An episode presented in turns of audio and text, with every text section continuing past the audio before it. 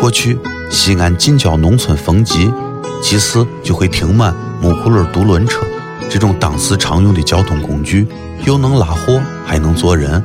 调皮的娃们唱着童谣说：“独轮车跑得快，老头推个老太太，老太太放个萝卜皮，老头咧嘴笑嘻嘻。”